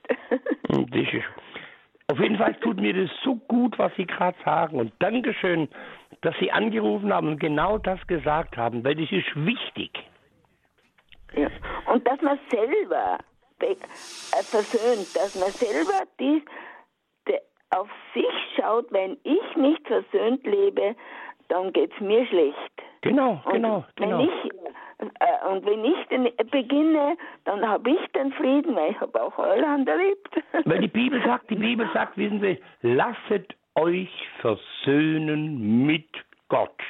ja, Und wenn wir genau. diese Versöhnung kapiert haben, dann ist zur Versöhnung mit dem Nächsten nicht mehr weit. Das ist so wichtig. und auch, was ich erfahren darf, Gottes Liebe ist so groß und so oft fällt mir Gutes zu. Und ich, wissen Sie was, ich werde schon 84 Jahre. Mhm. Und ich danke von früh bis spät und bete Das ist schön. viel. Das ist ich schön. bete alle stellvertretend, weil viele Menschen überhaupt nie einen Glauben erfahren und für Mhm. dieses bete ich. Auf jeden Fall ganz, ganz herzlichen Dank. Ich danke Gottes für Segen, Anruf. Dass Sie noch vielen zum Segen werden. Dankeschön. Und es hat mir so gut Radio getan, Horeb dass Sie angerufen haben. Vielen Dank. Bitte. Dankeschön. Alles Gute, Frau Lederer, nach Altbach in Tirol. Gottes Segen. Und 089 517 008 008, das ist die Nummer, unter der Sie anrufen können, um hier direkt mit Wilhelm Bunz zu sprechen, dem Autor von dem Buch Der Bibelraucher. Schwester Marion hat sich bei uns gemeldet. Ich grüße Sie. Guten Abend. Guten Abend, Frau Fröhlich. Guten Abend, Guten Abend, Herr Schwester Bunz. Marion. Ich freue mich, Sie zu hören. Ja, also es ist eine wunderbare Führung. Ich habe letzte Woche von meiner Nichte ihr Buch bekommen und habe das also oh, in oh. einer in, an einem Abend und einer halben Nacht wirklich gelesen. Hey, ja, okay, und ich schön. muss dazu sagen, ich arbeite in der Gefängnisseelsorge. So, schön. Und jetzt würde ich Sie einfach bitten, weil ich ja vermute, dass auch einige über Radio Horeb auch hören, die vielleicht auch jetzt im Moment im Gefängnis sind. Mhm. Hoffe ich mal. Und da würde ich Sie einfach ähm, bitten, doch denen auch direkt ein Wort zu sagen, weil mir immer wieder begegnet, wenn ich so in der Seelsorge bin, dass manche sagen, naja, ah, es hat sowieso keinen Wert bei mir und ähm, ich habe keine Hoffnung mehr und es ist alles so schlimm und ach, das, das mit ihrem Gott, das ist, ähm, das glaube ich nicht und so. Und da würde ich sie jetzt als einer, der das selber durchgemacht hat und weiß, wie es ist, wenn man ganz unten ist, also da würde ich Sie einfach bitten, ob Sie denen, die Ihnen jetzt zuhören, vielleicht einfach direkt ein Wort von Mann ich zu sage Mann mal ein, sagen zwei könnte. Sätze, Ja, genau. bitte. Also ihr Lieben, alle, die ihr jetzt momentan in den Gefängnissen sitzt, ich bin einer von euch. Ich weiß genau, wie ihr tickt. Und genau die gleichen Gedanken, die ihr habt, hatte ich auch. Ich kann euch aber eines sagen. Bei Gott gibt es keine hoffnungslosen Fälle. Und ich kann euch eines garantieren. Ihr seid jetzt in eurer Zelle. Ihr seid ganz allein. Und jetzt redet mit dem lebendigen Gott und sagt, Herr, ich weiß nicht, ob es dich gibt. Ich weiß nicht, ob das alles stimmt, was die mir da alles erzählen von der Bibel. Aber wenn es dich wirklich gibt, dann offenbare dich in meinem Leben. Und ich verspreche euch eines, der Herr wird sich offenbaren bei jedem Einzelnen so, dass er weiß, das kann nur der lebendige Gott sein. Ich wünsche euch alles Gute und mein Herz schlägt für euch. Gottes Segen. Okay, danke, Herr Bunz. Und ich danke Ihnen wirklich für Ihren Weg, den Sie gegangen sind. Vielen Dank. Seien Sie gesegnet und wirken Sie weiter so gut. Seien Sie auch gesegnet mit Ihrem Dienst in der Gefangenenseelsorge. Gell? Danke, danke. Gottes Segen. Tschüss. Tschüss, Herr Bunz. Tschüss, Frau Fröhlich. Tschüss, Frau Schwester Marion. Alles Gute Ihnen. Ähm, Vielleicht noch im Anschluss daran, Wilhelm, ganz kurz ja, noch eine bitte. Zwischenfrage ist, ähm, es gibt ja viele in den Gefängnissen auch, die ähm, schon durchaus mit der Seelsorge in Kontakt sind, in die Kirche gehen und so. Aber wenn man denen sagen würde, ähm, bekenne alles, was du gemacht hast, auch auf das Risiko hin, dass sich deine Gefängnisstrafe äh, verdoppelt wird, nochmal. Also ich glaube, das sind wahrscheinlich ganz, ganz wenige, die sagen, also das Risiko gehe ich ein. Du, und ich denke auch, ich denke auch, Gabi, würde ich auch nie einem anderen sagen, sondern mhm. es war für mich so notwendig. Aber, aber der Herr hat die verschiedensten Wege, mit den Menschen zu arbeiten. Und deswegen ist es, mhm. wenn es jemand, wenn es jemand zum Beispiel zuhört, der sagt, okay, ich habe schon einen Anfang gemacht und habe mich auf die Sache Gottes eingelassen, aber dieses Bekennen ist mir zu heftig. Dann einfach, mhm. einfach es mal lassen und sagen, Herr, ich vertraue dir, dass du mich führst. Du, das kann sein, dass der Herr beim Einzelnen einen ganz anderen Weg hat. Bei mir war der Weg so notwendig, weißt Aber das gilt nur für mich. Aber die Gefahr. Hm. Hm. Aber die Gefahr des Doppellebens, die gibt es doch schon, oder? Gefahr Doppelleben inwiefern? Wie meinst du? Ja, dass man auf der einen Seite eben so, so christlichen Weg geht, aber so drunter, drunter noch seine kleinen Geheimnisse bewahrt. Du, ich glaube, die haben wir alle. Weißt du, mhm. ich habe auch gut, auch nachdem ich äh, das alles in Ordnung gebracht hatte, so unterschwellig, so ganz verborgen, wo keinem, kein Mensch wusste, hatte ich gewisse Sehnsüchte, hatte ich gewisse Dinge, die ich auch im Laufe meines Glaubenslebens ablegen musste, weißt? weißt du? Ich habe zum Beispiel, äh, weißt du, als ich entlassen wurde, ich habe nicht gewusst, dass es Sünde ist, sechs Filme zu gucken.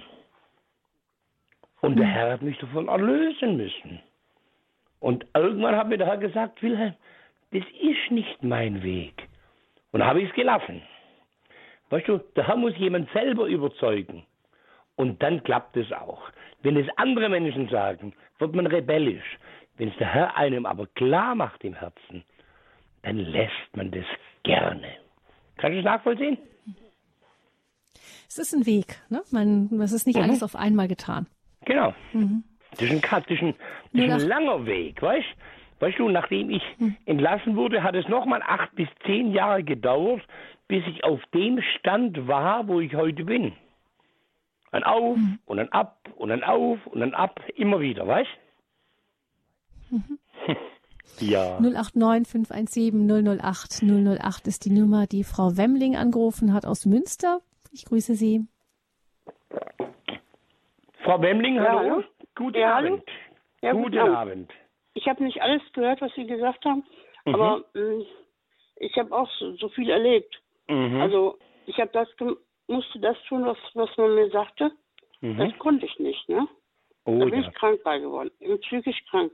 Mhm. Aber jetzt merke ich, dass wenn ich gebeichtet habe, dass meine Seele gesund ist. Mhm. Aber, aber mein, was sagt man, die Nerven, die Nerven, die leiden. Mhm. mhm. Das geht nicht von heute auf morgen weg. Nee. Das, das kann ich nachvollziehen. Das ist ein Kampf. Das ist ein Kampf. Mhm. Wissen Sie, und das Schöne ist, in diesem Kampf sind Sie jetzt nicht mehr alleine. Mhm. Jesus Christus ist an Ihrer Seite. Und wenn Sie nicht mehr können, dann dürfen Sie sagen, Herr, und jetzt trag mich ein Stück. Ich kann nicht mehr, bitte. Mhm. Und der Herr trägt sie durch. Das ist genau das, was ich dachte. Ist es Ich nicht schön? Nicht mehr. Ich kann es nicht mehr. Mhm. Es ist Und da ist so wichtig, und da ist ja. so wichtig, dass Mhm. wir uns vom Herrn tragen lassen Ja. und durchführen lassen. Mhm. Und in dem Moment, wenn sie wieder stabil genug sind, dann kann man sie wieder auf die Füße stellen und sie gehen weiter. Vorwärts Genau. will ich gehen, meine Reise geht Richtung Himmel. Ist das nicht schön? Ja. Ja, ich ich bin nur im Rollstuhl, ich kann nicht mehr laufen. Dann, dann rollen sie Richtung Himmel. Aber wunderbar. Hand über Hand vorwärts gerollt. Ja. Ach, der Herr ist so gut. Der Herr ist so Ich- gut. Darf ich, darf ich kurz einen Witz erzählen? Erzählen Sie. Also eine Katze geht in den Himmel und sagt, boah, so toll, ja, so toll. Und, Mhm. und, und eine Maus stirbt und, und geht auf Rollen hin, ne? Mhm. Weil, weil ich Rollstuhl, in Ro- Rollen, ne? Oh, Mhm. sagt die Katze, toll, toll, sagt sie. Im Essen auf Räder sogar. okay. Wunderbar. Vielen herzlichen ich Dank für Ihren. Anruf. ja, Es war schön, mit Ihnen zu sprechen. danke, Sie sind. Sie sind eine fröhliche Natur. auch. Ja, danke. Das freut Ja. mich. Ja, Gottes Segen Mhm. Ihnen. Ihnen auch, ne? Dankeschön. Mhm. Auf Wiederhören. Auf Wiederhören. Frau Wemmling. Ade. Herr Schenk ruft uns aus dem Ruhrgebiet an. Herr Schenk, guten Abend. Recht schönen guten Abend, Frau äh, Fröhlich. Schönen Guten Abend, Herr Schenk. Mund. Ich freue mich, Sie zu hören.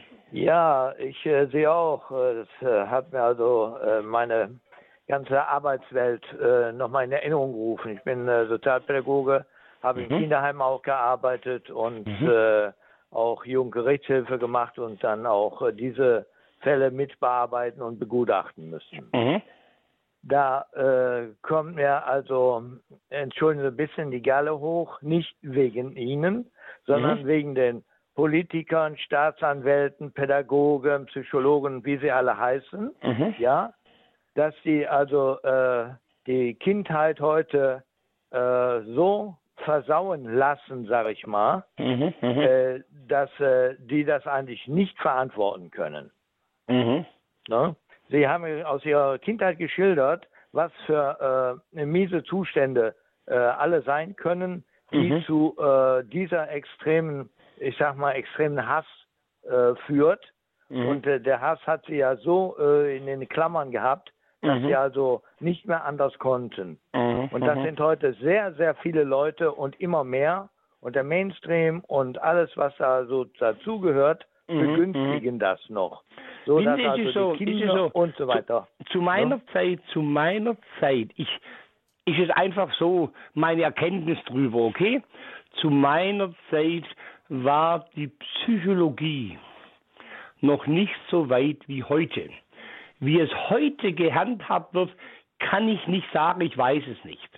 Zu meiner Zeit waren den Psychologen und den Psychiatern die Hände gebunden, weil sie einfach an ihre Grenzen gestoßen sind. Verstehen Sie das? Die ich konnten, verstehe das schon. Die konnten Äh, nicht anders. Die ja. waren ratlos mit mir.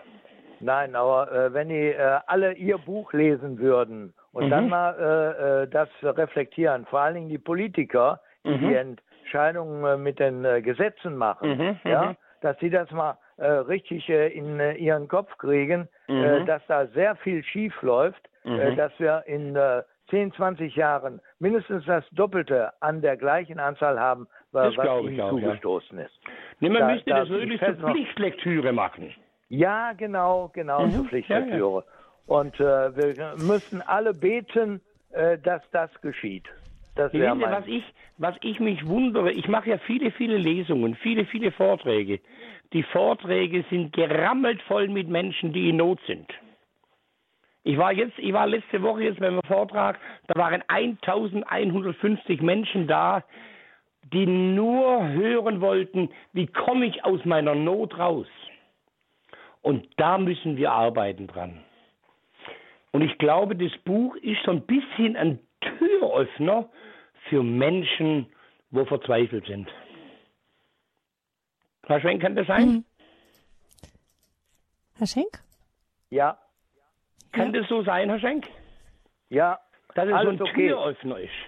Ich äh, wünsche Ihnen äh, noch weiter alles Gute Und äh, viele Leute, die es hören, sollten äh, im Gebet äh, daran denken, dass es äh, für sie so wichtig ist. Herzlichen Dank für den Anruf. Das hat mich sehr gefreut, Sie zu sprechen, gell?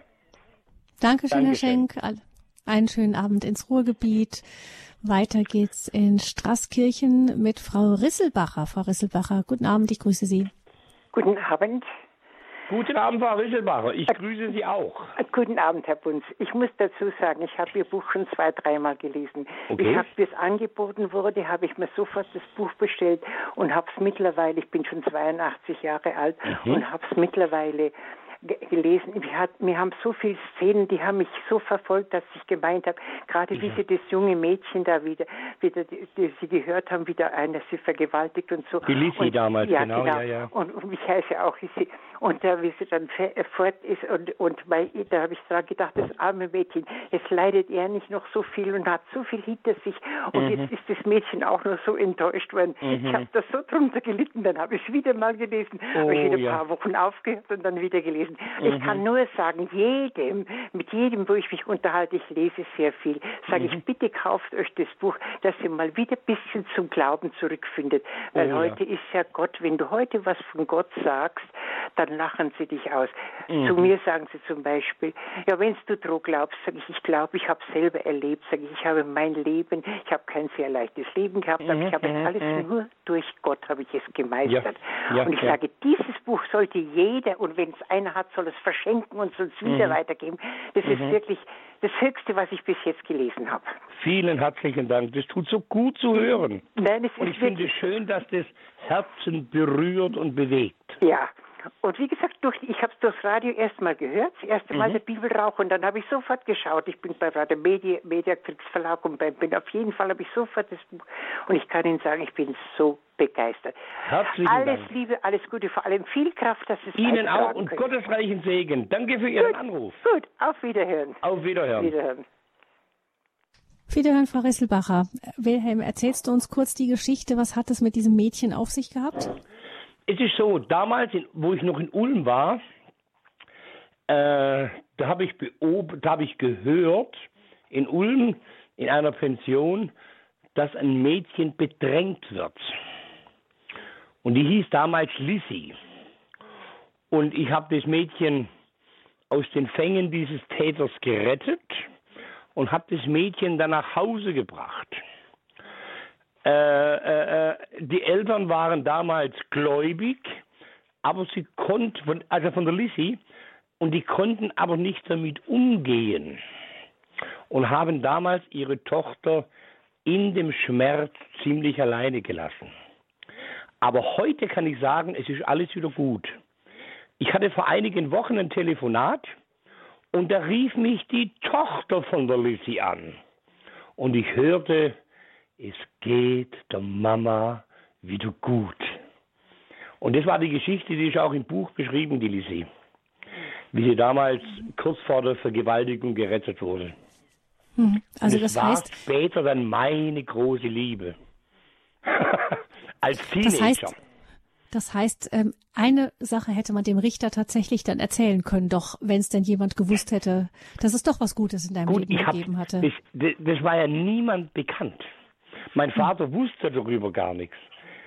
Da war nie, das wusste niemand, das war einfach unter uns. Ja. Und dann war die Gefahr, dass sie schwanger wird. Und dann habe ich gesagt, du, wenn dich jemand fragt, sag einfach, fragen Willi, der kennt sich aus. Und lange Zeit waren die Leute der Meinung, ich bin der Vater von der Sandra. Ich bin es nicht. Aber über Jahre hinweg dachten alle, dass ich der Vater von dem Mädchen bin. Schön. 089 517 008 008. Die Nummer hat Frau Monika Franziska gewählt. Sie ruft uns aus München an. Hallo. Guten Abend. Guten Abend, Frau Guten Fröhlich. Abend, liebe Frau Monika Franziska. Ja, guten Abend, Herr Bunz und eben ich auch Frau Fröhlich Sie und alle Hörer. Herzlich. Danke. Herr Bunz, einmal möchte ich und Frau Fröhlich, einmal möchte ich ganz kurz nur sagen, ich habe zwei, also ich habe viele Jahre mit Depression zu tun mhm. und bisher noch nicht konnte entweder nicht richtig mitarbeiten, aber auch noch nie die, also äh, Medikamente bekommen, die mir wirklich gut tun. Mhm. Also das gibt es. Das beim einen greift ein Medikament, beim anderen nicht. Genau. Aber ähm, und zweimal habe ich da eben auch wirklich was Krasses erlebt. Das eine war, dass eine Psychiaterin, bei der ich mehrere Jahre war, mir dann gesagt hat, sie kann, sie muss, sie beendet die Behandlung, weil sie ähm, mich als therapieresistent sieht und mir mhm. nicht mehr helfen kann. Und mich hat es, mir hat es damals den Boden unter den Füßen weggezogen. Mhm. mhm. Und ebenso, ich bin ein hoffnungsloser Fall.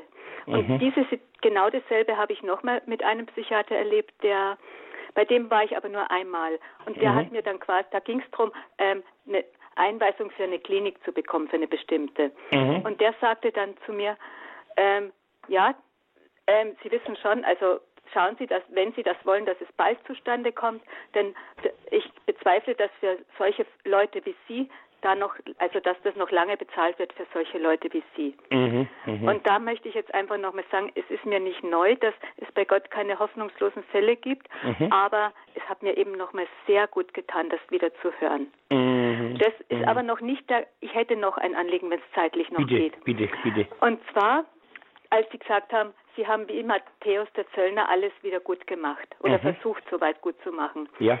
Bei mir ist es so, was ich habe im Großen und Ganzen mich eigentlich immer bemüht, aufrichtig zu sein. Mhm. Aber ich war mal im Rahmen der Depressionen, hatte ich auch mal vor einigen Jahren gesetzliche Betreuung in manchen Bereichen. Okay, okay. Und da war nur ein geringer Freibetrag. Inzwischen sind es 5000, damals waren es eben 2500. Und ich, mhm. ich hatte noch etwas Geld, aber ich brauchte es für Wohnungsinstandhaltung ähm, und so. Mhm, mh. Oder meine Pflichten da gegenüber dem Vermieter. Genau. Und ich musste eben, was über diesen Betrag hinaus war, musste ich aufkommen für die Betreuung. Mhm. Und jetzt ging es mir so, ich habe meine Betreuerin eine, am, ersten, am Anfang sehr engagiert erlebt, aber später, als die vielen, als das mit den vielen Flüchtlingen und Zuwanderern kam, eben nicht mehr so. Und mhm. ich dachte mir immer, das kann, äh, ist, es ist unfair. Da muss ich zahlen und habe eigentlich so ganz wenig davon. Im Grunde genommen habe ich gar nichts und das muss ich auch nur zahlen. Genau, und da habe ich angefangen, ähm, mir, dass ich mehr Geld abgehoben habe. Ich konnte mein Geld, selber habe ich mein Geld verwaltet und ähm, etwas, ja, eben zurückbehalten habe, nicht mehr. Also das ist, es wurde dann nur, die Betreuerin hat an diese Verrechnungskasse eben nur immer meine Kontoauszüge. Aber mhm. ich hatte ja privat jetzt noch das andere Geld. Mhm, das mhm. liegt, die Betreuung ist schon lange beendet. Mhm. Aber ich würde, ich habe immer mehr auf dem Herzen, die ganze letzte Zeit ist mir das schon immer wieder hochgekommen. Wie kann ich das gut machen? Ich weiß das rein vom Praktischen noch gar nicht, wie ich das angehen kann. Ich Heute wäre ich soweit, also ich, egal wie viel Geld ich dann noch habe. Ja, da gebe ich Ihnen einen Tipp. Da gebe ich Ihnen einen Tipp. Gehen Sie ins Gebet. Gehen ja. Sie ins Gebet und, und sagen Sie dem Herrn alles, was damals war. Und sagen Sie, Herr, was soll ich jetzt tun? Es war ja Ihr Geld. Sie haben ja keinem das Geld weggenommen, oder? Nein, nee, ich hätte doch, es war so, dass dann dadurch, dass nur, dass die ja nicht wussten, dass ich da noch zu Hause auch Geld habe oder wo auch immer, wo ich das versteckt habe. Ja, klar, klar. Ähm, jetzt hat diese Verrechnungskasse eben ist den ersten Anfangs musste ich noch die, bekam ich die Rechnungen zugeschickt, aber mhm. dann nicht mehr. Dann hat es eben der Bezirk bezahlt. Also mhm. ich habe quasi den Bezirk bestohlen oder betrogen. Nee, ich würde sagen, Sie gehen ins Gebet und fragen den Herrn, was soll ich tun? Und wenn der Herr Ihnen sagt, bringen Sie das an diesen Stellen in Ordnung, dann seien Sie bereit dazu und sagen Sie, Herr, Wann geht's los? Wann soll ich das machen?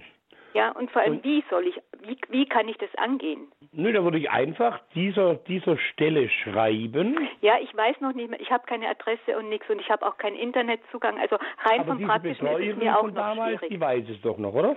Bitte? Die Betreuerin? Von damals. Denke ich schon. Die ich habe halt mit ihr keinen Kontakt haben. mehr gehabt. Mhm. Aber dass ich mich an Sie wende. Dann würde ich einfach mich an Sie wenden ja. Und dann hören Sie mal zu. Können Sie mir die Adresse geben von da und da? Und ich würde Ihnen das gar nicht erklären, sondern Sie brauchen die Adresse, Sie haben eine Rückfrage. Ja. Und dann, und dann melden Sie sich dort. Was mhm. aber noch wichtig ist, dass wenn Sie das tun, brauchen Sie ein, zwei Menschen um sich herum, die in der Zeit immer wieder für Sie beten.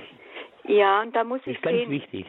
Ah ja, das, ich habe bei mir durch die ganze Krankheit habe ich auch sehr wenig ähm, noch Kontakte, konnte ich nicht mehr pflegen, aber ich weiß trotzdem zwei Menschen. Die sind Sehen weiß Sie. nicht hier, sondern in Bremen, aber zwei ganz Nun, da sind Sie wunderbare nicht Schwestern. allein, da sind Sie nicht alleine. Ja, also zwei geistlich wunderbare Schwestern. Sehr wunderbar. Und dann, und da sind Sie, da sind Sie wie, wie in so einem Kokon. Ja, Da ich verstehe, Sie was Sie bewahrt, meinen, Herr Bund. gell? Mhm. Dann vielen herzlichen Dank. Vielleicht Sehr hat gerne. das noch jemand anders vielleicht dran Es hat mich kann. gefreut, dass Sie angerufen haben. Ihnen Gottes Segen. Ihnen, all, Ihnen beiden auch. Vielen für Dank. Radio Horeb auch, Frau Fröhlich, und für alle Hörer. Danke. Dankeschön. Uh, danke. Vielen Dank, vergesst uns, Moni, Frau Frau Monika Franziska. Alles Gute nach München Ihnen, ja, und dann äh, ein viel Führung auch in dem, was Sie sich jetzt vorgenommen haben. Ähm, Wilhelm, ich hätte noch mal eine Rückfrage. Du hast immer wieder gesagt, ähm, ich habe Gott gefragt, Gott hat mir gesagt. Wie stellen wir uns das denn vor? Ähm, hörst du dann eine Stimme oder hast Nein. du einfach eine innere Sicherheit, weißt, was einfach was zu tun ist? Wie spricht Gott zu dir? Nee, es so, es gibt, es gibt ja, der Herr hat ja für jeden Menschen eine ganz eigene Form, mit dem er arbeitet. Und äh, bei mir ist es so, wenn ich jetzt irgendwie vor einer Entscheidung stehe und ich frage den Herrn, sag mal, Herr, was soll ich das jetzt so und so machen? Und dann habe ich manches Mal das Gefühl, ich habe so eine Ruhe in mir, so Frieden drüber. Dann weiß ich, jetzt mache ich's. Oder ich bin total unruhig. Dann merke ich, warte noch, da stimmt noch was nicht. Und oftmals schlage ich auch einfach die Bibel auf und lass mir auch ein Bibelwort geben. Es gibt die verschiedensten Möglichkeiten, aber die, aber hören, so, so wie es du mich hörst, habe ich nur einmal in meinem Leben erlebt, da wo ich rückfällig wurde äh, äh, oder, oder wo ich zurück wollte in meine alte Welt, wo Gott gesagt hat, habe ich dich deswegen gerettet aus dem Gefängnis, dass du hier vor die Hunde gehst. Geh eilends nach Hause. Ansonsten habe ich die Stimme noch nie gehört. Okay? Mhm. Ähm, manchmal spricht Gott auch durch andere Menschen. Ähm, du hast eine auch, du hast eine ganze Menge verrückte Geschichten in deinem Buch aufgeschrieben, Oh, ja. aber eine Geschichte, die auch ganz verrückt ist, ist, äh, wie du in Südafrika Ach, das Schwäbisch, an genau. einen, das Schwäbisch, genau. Haha, ich finde so enorm. Der sagte, äh, damals in dem Buch, äh, also ich sag's in Kurzform, äh, ich war damals auf der Bibelschule und wir hatten immer wieder mal so Missionseinsätze und wir sind nach Kapstadt gefahren. Und der Bibelschullehrer sagt zu mir, Wilhelm, du machst heute die Einleitung. Sag ich, nee, mach ich nicht. Doch, du machst sie heute und zu, während wir diskutieren, ist in Kapstadt eine Frau, die lädt ihren Mann ein zum Gottesdienst. Und der war noch nie dabei. Und dann sagt der Mann, du sagst immer, dass Jesus lebt. Sagt sie, ja. Also, Ein deutscher Mann. ja, wenn ich heute in Gottesdienst mitkomme, dann muss die Einleitung jemand machen auf Deutsch und weil ich Stuttgarter bin, muss er das auf Schwäbisch machen. Und ich habe die Einleitung gemacht und ich sagte es mal auf Schwäbisch, dann sagte ich, es weiß egal, was ich sagen soll. Ich habe noch nie geschwätzt vor so viel Leid. Und der Mann war bewegt. Boah, der, wo die Einleitung macht, schwätzt sogar Schwäbisch. Und an dem Tag hat er sein Leben mit Gott in Ordnung gebracht und heute ist er selber Pastor einer Gemeinde. Ist doch schön. Du hast äh, von deinen Erfahrungen am Anfang auch ähm, schwierigen Erfahrungen mit Christen erzählt, Wilhelm. Vielleicht noch ganz zum Schluss. Ähm, du hast auch äh, im Buch geschrieben, dass du manchmal eingeladen wurdest. Die Leute haben dich gern gehört, aber sie haben vorsichtshalber mal ihre Schränke und Zimmertüren Schränke abgeschlossen, Türen bevor du genau. kamst. genau. Ähm, was was würdest du den christlichen Gemeinden sagen? Was, äh, nach dem, was du erfahren hast, auch du bist jetzt ganz viel rumgekommen. Man Mhm. spricht ganz, ganz viel davon, ähm, Kirche muss äh, erneuert werden, Gemeinden Mhm. müssen erneuert Mhm. werden. Viele sind veraltet. Mhm. Wo liegt das Rezept für dich? Was ist, was würdest du sagen? Also für ähm, mich liegt das Rezept in Mhm. folgendem. Äh, wir, wir alle miteinander, jeder, der das heute hört und jeder auch, der es nicht hört, wir sind alle Sünder. Und wir alle haben Erlösung gebraucht. Und wenn jetzt auch jemand aus meinem Milieu sich zu Gott wendet, ist das Erste, was er braucht, ist Vertrauen. Ist Vertrauen. Wir müssen als Gotteskinder einander vertrauen. Glaube hat was mit Vertrauen zu tun. Die Menschheit sagt oftmals, Glaube heißt nichts wissen. Nein, Glaube heißt, ich vertraue dir. Und wenn, und wenn, und wenn der ein hundertfacher Bankräuber ist und ein hundertfacher Dieb ist und er bekehrt sich und er richtet sein Leben aus nach dem lebendigen Gott, ist das Erste, was wir tun müssen, Vertrauen. Das Zweite ist, warten wir nicht, bis solche Menschen zu uns in die Kirche kommen, sondern Jesus sagt in seinem Wort, geht an die Hecken und Zäune und ladet ein. Wir müssen rausgehen. Wir müssen, wir müssen zu den auch zu den Flüchtlingen gehen. Ich sage es ganz ehrlich, viele haben so Angst vor den Flüchtlingen. Ich liebe die Flüchtlinge. Jesus, Gott sagt in seinem Wort, ich habe die Fremden lieb, darum sollt auch ihr die Fremden lieb haben. Haben wir einander lieb und gehen wir raus zu den Dirnen, zu den Pennern, zu den Gefangenen, zu denen, die gestrandet sind und laden wir sie ein. Das ist unser Job. Und dann verändert sich auch so manches im Leben dieser Menschen. Ist es gut beantwortet? Wunderbar. Vielen Dank, Wilhelm Bunz. Ja, schön. Vielen Dank auch für diese Sendung, dass du uns deine wirklich bewegende Lebensgeschichte erzählt hast unter dem Titel Der Bibelraucher. Die knallharte Lebensgeschichte eines Ex-Knackis. Das ja. Buch ist ähm, erschienen im Hensler Verlag, der Bibelraucher, gleicher SCM Name. heißt er heute, SCM Verlag. SCM, Hensel Verlag, SCM Verlag ist es erschienen, der Bibelraucher, genau die gleiche Titel, die knallharte Lebensgeschichte eines Ex-Knackis, Autor Wilhelm Bunz. Wenn Sie sich nicht alles merken konnten, können Sie auch morgen den Hörerservice anrufen unter 08328 921110. Das ist die Nummer vom Radio Horeb Hörerservice 08328 921110. Wilhelm Bunz ähm, wird auch viel von Gemeinden eingeladen, um dort zu sprechen. Man kann mit ihm Kontakt aufnehmen direkt. Ich werde diesen Kontakt auch beim Hörerservice hinterlegen. Wenn Sie also direkt mit Herrn Bunz Kontakt aufnehmen möchten, etwa um ihn einzuladen oder weil Sie eine doch noch persönlichere Frage haben, er hat das angeboten, dass äh, man sich bei ihm melden kann. Er hat seine Adresse dort hinterlegt und der Hörerservice ist zu erreichen unter 08328 921 110. Vielen Dank, vielen, vielen herzlichen Dank, Wilhelm, für Dankeschön. diese Sendung. Von Herzen wirklich Gottes Segen für dein weiteres Wirken. Euch auch im Radio, gell? Mhm. Weiter so einen guten Dienst. Hm, ich denke, wir stellen gleich ans Ende noch ein kurzes Gebet. Ich verabschiede mich vorher noch und wünsche allen unseren Hörerinnen und Hörern einen gesegneten Abend, ihre Gabe. Ebenso. Und den Wilhelm bitten wir zum Abschluss noch um ein kurzes Gebet. Okay. Himmlischer Vater, ich will dich jetzt loben und preisen, Herr, und die Ehre geben für diese wunderbare Sendung, Herr. Und du kennst jeden Einzelnen der Hörer, der zugehört hat, Herr. Und ich denke, du hast für jeden Einzelnen das richtige Parat. Und ich will bitten, Herr, dass du unser Leben veränderst. Ich will bitten, dass du für uns in den Riss trittst, Herr. Ich danke dir.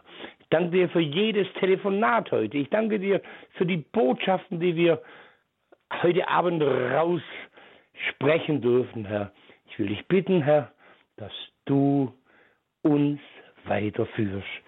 In Jesu Namen. Amen.